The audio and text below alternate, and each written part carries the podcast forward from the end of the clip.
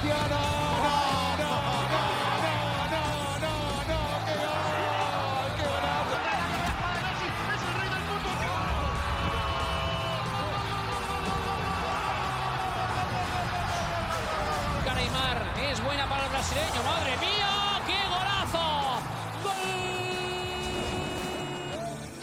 Fala pessoal, começa a sexta edição do 11 em Campo, o podcast que fala muito ou quase tudo sobre a bola. Eu sou Vitor Moura e estou com um elenco que está fazendo muito mais gols que Immobile e Lewandowski juntos. Anderson Cavalcante e Wilson Soto. Mas antes de passar a bola para os meus amigos aqui, preciso também fazer essa homenagem à, à família, né, do Rodrigo Rodrigues, que acabou nos deixando na última terça-feira por complicações devido ao Covid, essa porcaria desse Covid. Infelizmente, leva mais um companheiro, um cara que fez a diferença aí no jornalismo esportivo. Vamos começar, vamos tocar a bola. Como vai, Anderson? Fala, Vidão, Wilson, eu vou muito bem. Um dia triste, né, uma perda para o jornalismo esportivo, mas a gente tem que seguir em frente e permanecer seguindo as orientações da OMS. É isso mesmo, tem que manter porque não é brincadeira não, não é gripezinha. Como vai, Wilson? Fala, Vitor, Anderson, pessoal que tá ouvindo aí, realmente um dia muito triste. É, meus sentimentos aí pra família do nosso querido colega de profissão. E vamos aí por mais um podcast. Mas tem muitos assuntos aí, Paulistão pegando fogo, vamos ver o que vai rolar. Tem muito assunto legal hoje, mas vamos começar com o nosso giro europeu.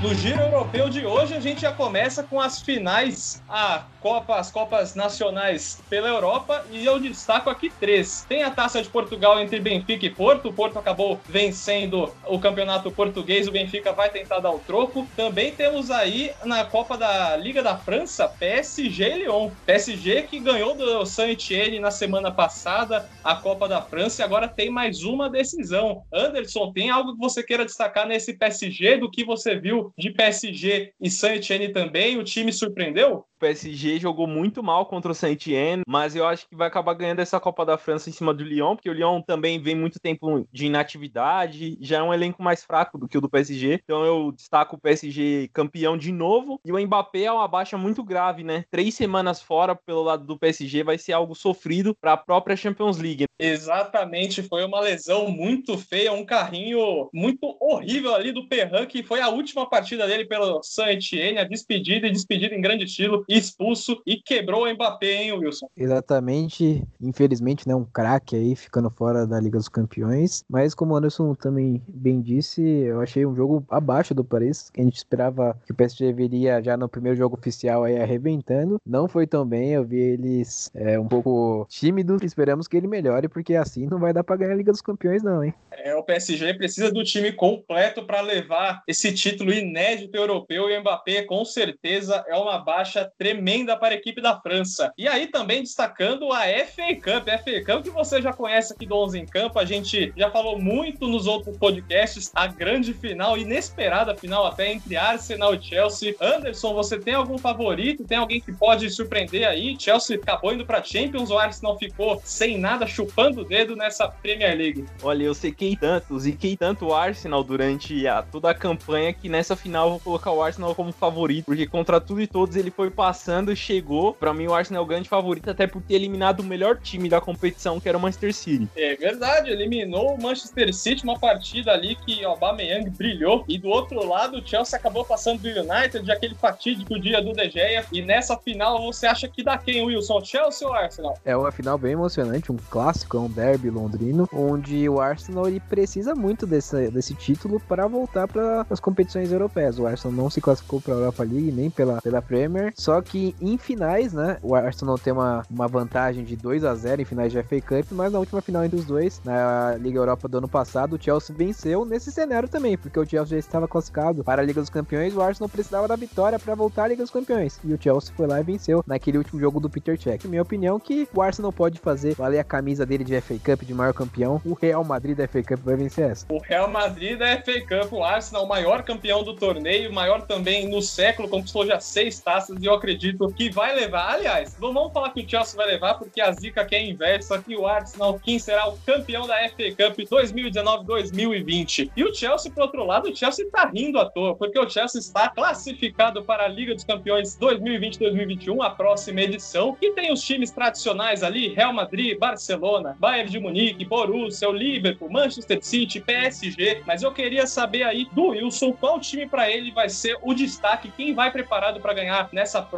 temporada e se tem alguma surpresa aí que pintou na classificação para a Liga dos Campeões da Europa. Meu destaque vai para os times ingleses. Eu achei que essa última rodada da Premier League cheia de emoções, né? Confrontos diretos, Manchester United e Leicester, Wolverhampton e Chelsea, foi a melhor tabela para os ingleses. Inglaterra que pode ganhar uma vaga a mais aí. O United e o Wolverhampton estão vivos na Liga Europa, assim como o Chelsea. O Chelsea não, não muito vivo, mas o Manchester City está vivíssimo aí nessa Liga dos Campeões e pode abrir mais uma vaga no inglês.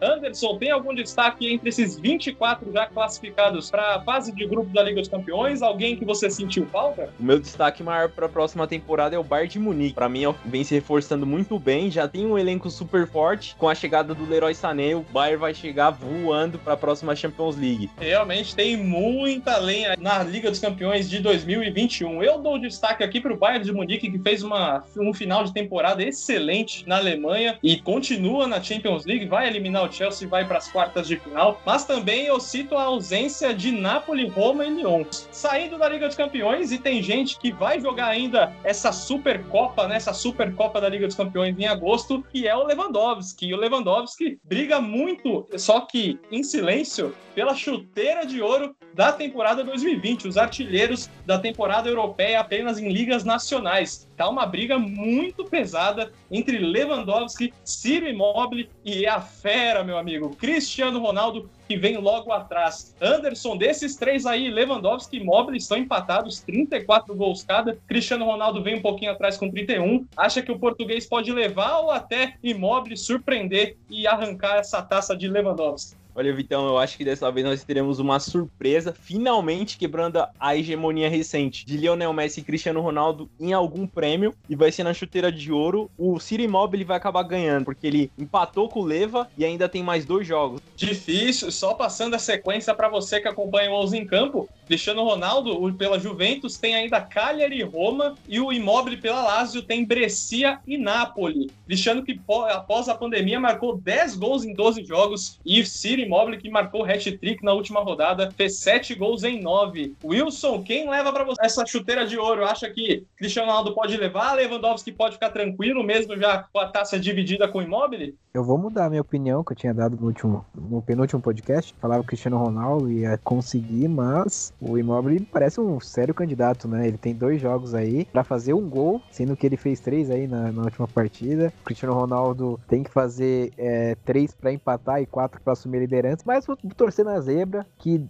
nenhum dos dois faça gol e o Lewandowski fica em primeiro com o Immobile e deu empate aí. E eu disse que o Lewandowski, que o polonês ia levar a taça, já tá empatado com o Immobile, tem mais dois jogos aí relativamente fácil contra o Brescia e depois mais difícil contra o Napoli, mas o Immobile tem grandes chances de levar essa inédita taça depois da hegemonia do Messi, como foi citada pelo Anderson. O Immobile acho que acredito que leva. E agora, para fechar esse giro europeu, essa primeira passada pelo giro europeu, tem o mercado da bola agitado até porque a já acabou a temporada europeia, apenas o campeonato italiano entre os principais que ainda está acontecendo, tem mais duas rodadas, mas os principais já acabaram, os times já estão abrindo os cofres para trazerem reforços. Anderson, tem algum destaque do mercado da bola que você queira falar? O Chelsea aí tá agindo forte no mercado da bola, hein? Ah, claro que nós temos uma grande disputa agora entre gigantes, gigantes em tamanho e gigantes em dinheiro também. Real Madrid, Bayern de Munique e PSG estão travando uma batalha pela promessa do Rennes, o Camaviga, presidente presidente do Rennes falou que se ele ajudar o time a se classificar é, para a fase de grupos da Liga dos Campeões, o valor dele vai dobrar. Então, atualmente, o presidente pensa em pedir 80 milhões de euros, que equivale a 485 milhões de reais, por um volante, hein? Não é nem um atacante, já tá custando toda essa fortuna. O Real Madrid era o favorito para contratar o, o volantão, de apenas 17 anos, ele era o favorito, só que agora os outros clubes já começaram a observar ele e parece que vai chegar a proposta do Bayern e do PSG também. É tempo de abrir os cofres, é tempo de dinheiro rolar. O Wilson tem algum destaque, algum time que está procurando um jogador interessante nessa fase de mercado da bola, essa fase que todo mundo no futebol gosta? Saiu uma quentinha, né, de hoje à tarde, que o Manchester United tinha um acordo aí bem forte com o Real Madrid para é, contratar o Rames Rodrigues, que é um, um meia que não deu tão certo ali na equipe do Real. Seria uma boa opção para o Manchester que está precisando de elenco. Tem o Chelsea que está cheio aí de especulações, goleiros, o Black talvez possa ir para o Chelsea, o Jim Henderson, que é um goleiro do Manchester United emprestado para o Sheffield, que também pode para o Chelsea para substituir o Kepa, que não está sendo bem cotado para se manter ali no, na, na, camisa número 1 um do Chelsea. Mas eu acho que a maior contratação seria nessa janela por enquanto é o Sancho, né, que tá rodando aí, o United querendo, o Borussia pediu aí mais de 100 milhões, o United quer pagar só 90, como se fosse pouco, né, mas enfim. Mercado aquecido, eu destaco aí o William com o Chelsea de novo. A gente já falou um tempo atrás sobre essa transação, essa transferência, porque é inevitável. O Chelsea parece que não vai mesmo continuar com o grande craque brasileiro que tá fazendo, tá jogando muito ali no, na meiuca do Chelsea, meio já pro ataque, e o Chelsea não vai conseguir segurar o William depois de agosto, depois da Champions. Então, se preparem times aí, porque o William pode sair, pode até ficar em Londres. Fechado o mercado europeu, agora é hora de 11 contra 11.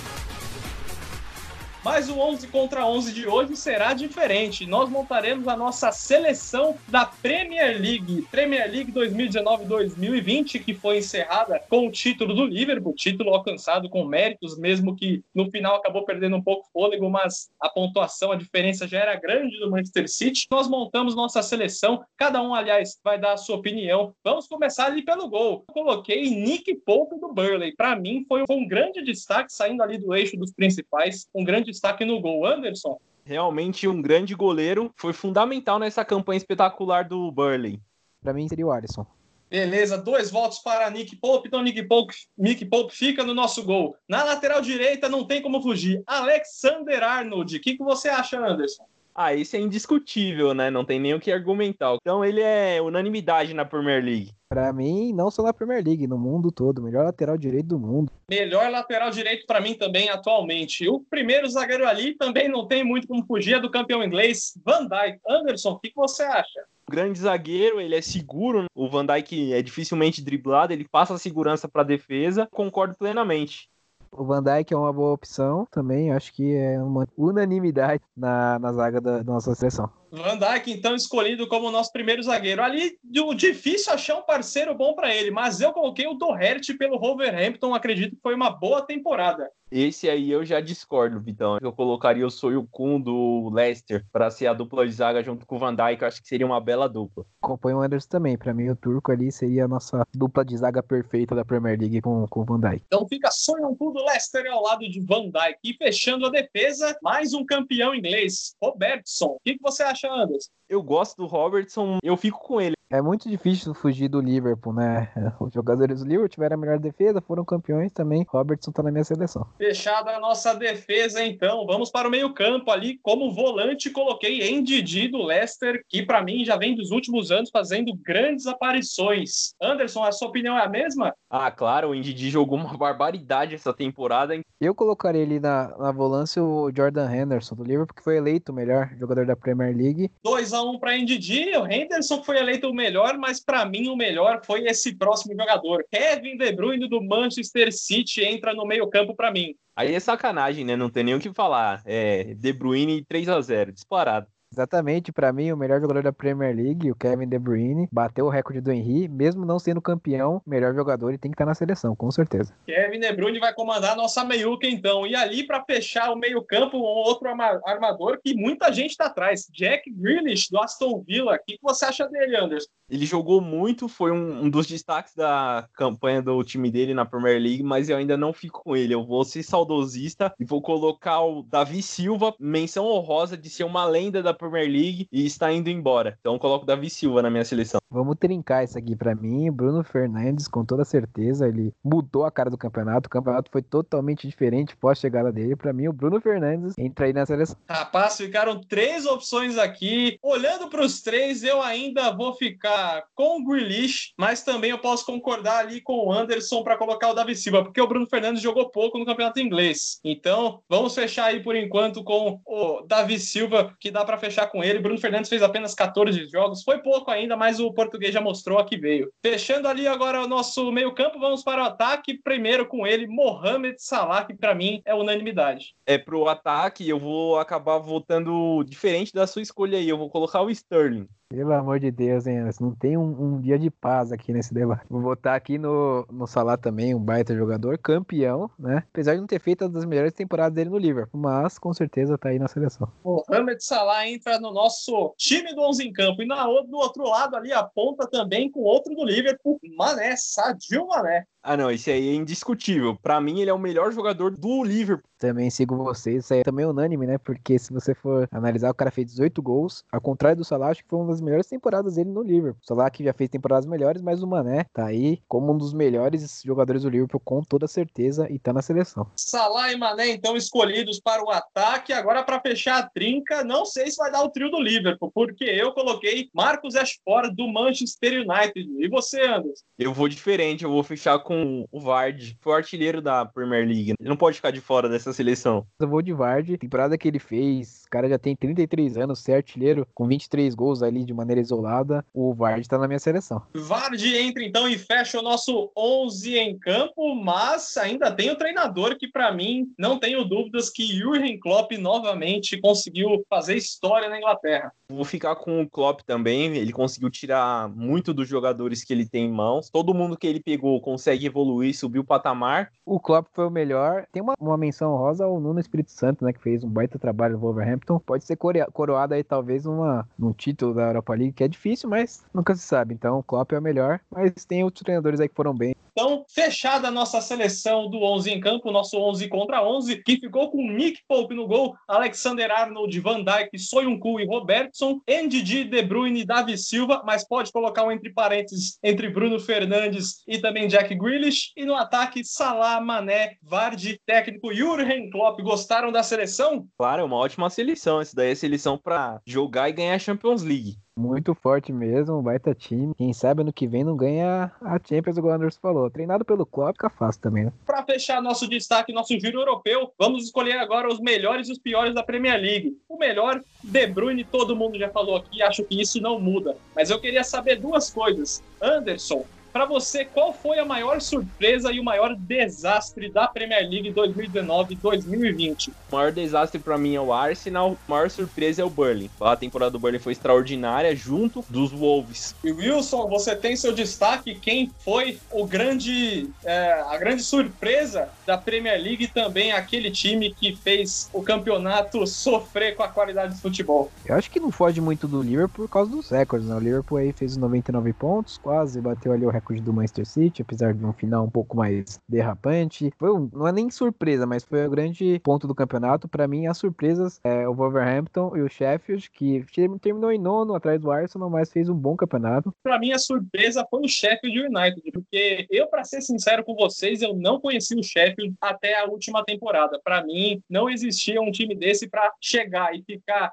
na nona colocação, tudo bem, não é uma posição tão boa, não classifica para as grandes ligas, mas é o chefe do United, um time que surpreendeu para mim muito e positivamente, com grandes, não destaques individuais, mas um grande destaque coletivo para mim. Fica com eles. Então, fechamos nosso giro europeu e agora vamos pegar o avião e partir direto para o Brasil. E no Brasil, que o principal campeonato estadual, aquele que você gosta de ver, gosta de assistir, o Paulistão está de volta e já está nas quartas de final, fase de mata-mata. Aliás, só mata porque é jogo único, aliás, até a semi, porque a final é realizada em dois jogos. E nós temos os seguintes embates: Santos contra Ponte Preta, Palmeiras e Santo André, São Paulo e Mirassol e Red Bull Bragantino e Corinthians. Aqui a gente fala Red Bull Bragantino, viu? E quem caiu para a Série A2 de 2021 foi o Água Santa e o Oeste. Água Santa que pela segunda vez subiu e pela segunda vez no ano que subiu foi rebaixado para a Série A2 e o Oeste, time de Barueri, volta também para a Série A2 após dois anos. Wilson, tem algum destaque que você quer dar primeiramente nesse Paulistão? É, o Corinthians aí está surgindo, alguns estão dizendo que o Corinthians está surgindo como quinta força atrás até do Red Bull Bragantino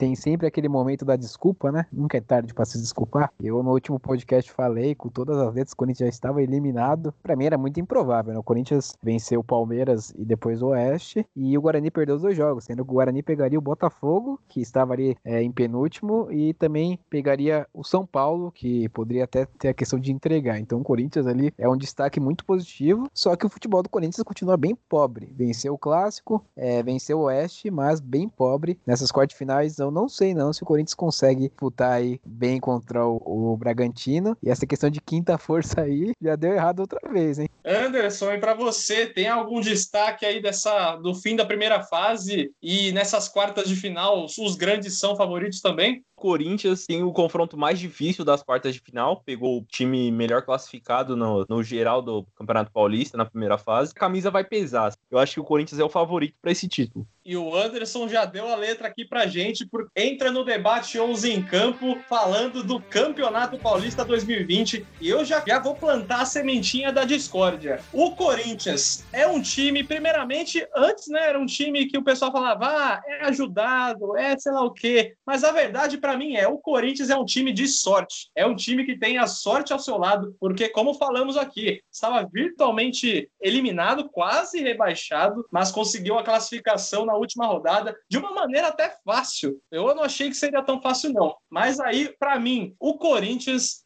ele carrega uma áurea de sorte e para mim vai levar o título. Eu não sei o que vocês quer, querem dizer sobre isso. O Anderson já deu a dele e eu queria saber do Wilson, que é para mim o Corinthians leva essa taça com a mão na roda. É, eu não sei se sorte é o termo. Acho que o Corinthians ele mostra uma coisa que eu sempre falo. É, você não precisa ser ofensivo para ter futebol é, é, efetivo, né? O padrão de sempre ser, ser ofensivo, sempre atacar e tal, não é simplesmente o único padrão de jogo. O time pode ser defensivo como o Corinthians é e ser campeão. O Corinthians é campeão de diversas vezes jogando assim. Então, é, vai ser campeão? Não sei. Eu realmente acho bem complicado. Acho que o Corinthians vai ganhar esse Paulistão, Paulista, Paulistinha, Paulistão, como vocês queiram chamar. O, os retornos que o Corinthians vai ter para essas quartas de final são importantíssimos. O Cantilho voltou a treinar com o resto do grupo e agora o Jô vai poder jogar. Então já são pinha dorsal do clube, vai, vai retornar para esse mata-mata. Então vai deixar o Corinthians ainda mais favorito. O Corinthians está fedendo a título. Na, na última semana nós tivemos o clássico Corinthians e Palmeiras. O Corinthians deu poucas finais finalizações. Uma entrou, o Palmeiras finalizou o jogo todo e nenhuma entrou. O Corinthians está naquele momento da sorte do campeão. Você acha que o Corinthians tem como ganhar, olhando friamente o campeonato? O Corinthians ganha do Bragantino? Sem tirando essa hora. O futebol jogado, quem você acha que vence? Bragantino. Então, tipo, esse é o problema. Bola por bola é o Bragantino. Mas é, você, você acha que o Corinthians merecia ganhar em 2018 do Palmeiras? Não, não, não merecia, mas como eu tô falando, a gente, a gente trabalha no Corinthians muito no, na história, no sonho. No fato mesmo, se a gente for analisar mesmo friamente, o Corinthians só tem isso mesmo, porque o futebol jogado do Corinthians não é bom, o Corinthians não é favorito. O Corinthians só joga de igual para igual contra o Santos nessa chave aí, ou até o Santo André. Isso que o Santo André reformulou mais da metade do elenco. Não tem mais time que o Palmeiras, que o São Paulo, só que o que eu falei, o Corinthians carrega essa áurea com ele que, independente do momento do time, consegue ir longe, mas peça por peça o Corinthians não fica entre o top 4. O futebol do Corinthians não é melhor que, que esses times. Talvez o Santos, é, não, não sei também, porque o Santos teve uma queda ali, mas o Santos tava jogando melhor que o Corinthians antes da parada também, né? Então o Corinthians, se eu não me engano, o Corinthians tinha feito mais pontos em clássico do que em jogos normais no Campeonato Paulista. Então é aquele negócio, né? É, cresce em jogo grande. O Corinthians é o reflexo do caso. Vê um jogo grande e quer jogar, mas jogo um pouco menor não tem aparecido. Então, Corinthians, você não pode deixar chegar. Você deixou chegar, já era. Então eu acho que o Corinthians vai ser o campeão paulista com uma certa facilidade. Porque em clássicos, o Corinthians tem levado a melhor sobre os seus rivais diretos. O Corinthians pode ser campeão de novo em pleno Allianz Parque, dessa vez vazio, né? Por conta da pandemia. E entre os quatro grandes, o Corinthians Corinthians que jogou contra São Paulo, Santos e Palmeiras fez sete pontos. O pior placar do Corinthians foi 0 a 0 com São Paulo. Mas é inacreditável, porque peça por peça o Corinthians não joga mais que eles. Se você for pegar um jogo, o Corinthians perdeu da Inter de Limeira em casa. O só jogou em 86 quando ganhou do Palmeiras. E aí o Corinthians vem me perde pro time da Inter de Limeira e contra os grandes faz sete pontos. O Vitor falou: ah, as peças do Corinthians não são as melhores e tem a ver com a questão anímica dos jogadores. Você pega o derby da semana passada, Palmeiras entrou como se estivesse jogando o jogo contra o time sub-13 do Corinthians, como se tivesse um amistoso. E o Corinthians entrou para ganhar, jogar a Vera, dando carrinho, sabe? Aquele negócio. O Palmeiras entra muitos clássicos com esse jeitão. É um dos melhores elencos do Brasil, a gente pode chegar lá e ganhar a qualquer hora. Só que não tá ganhando e, e o, a questão não tá mudando, porque a diretoria também pensa desse jeito, tem a mesma soberba. E não é só em clássico, hein, Anderson? A questão do Palmeiras é muito mais grave, né? O Palmeiras é, tem um, um, investimento muito alto. A gente vê o que o Flamengo vem fazendo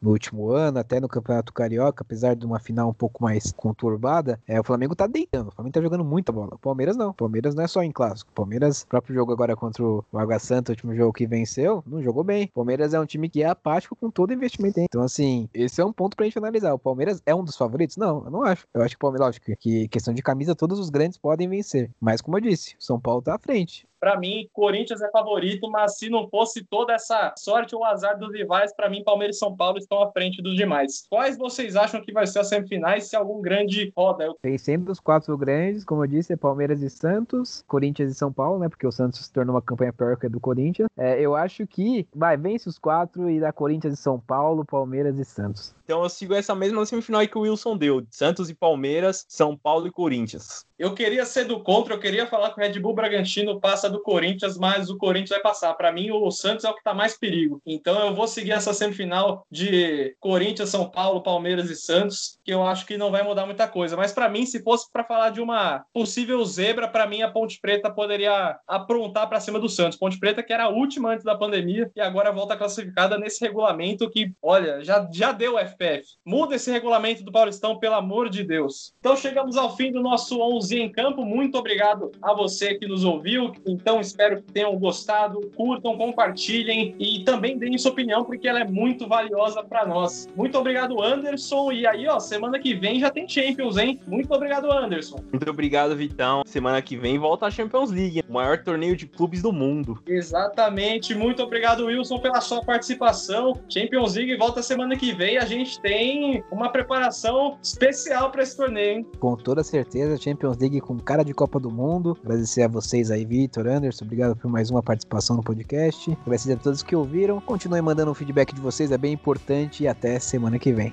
Valeu, Wilson, muito obrigado e novamente obrigado a você que nos ouviu. Até o próximo podcast e tchau!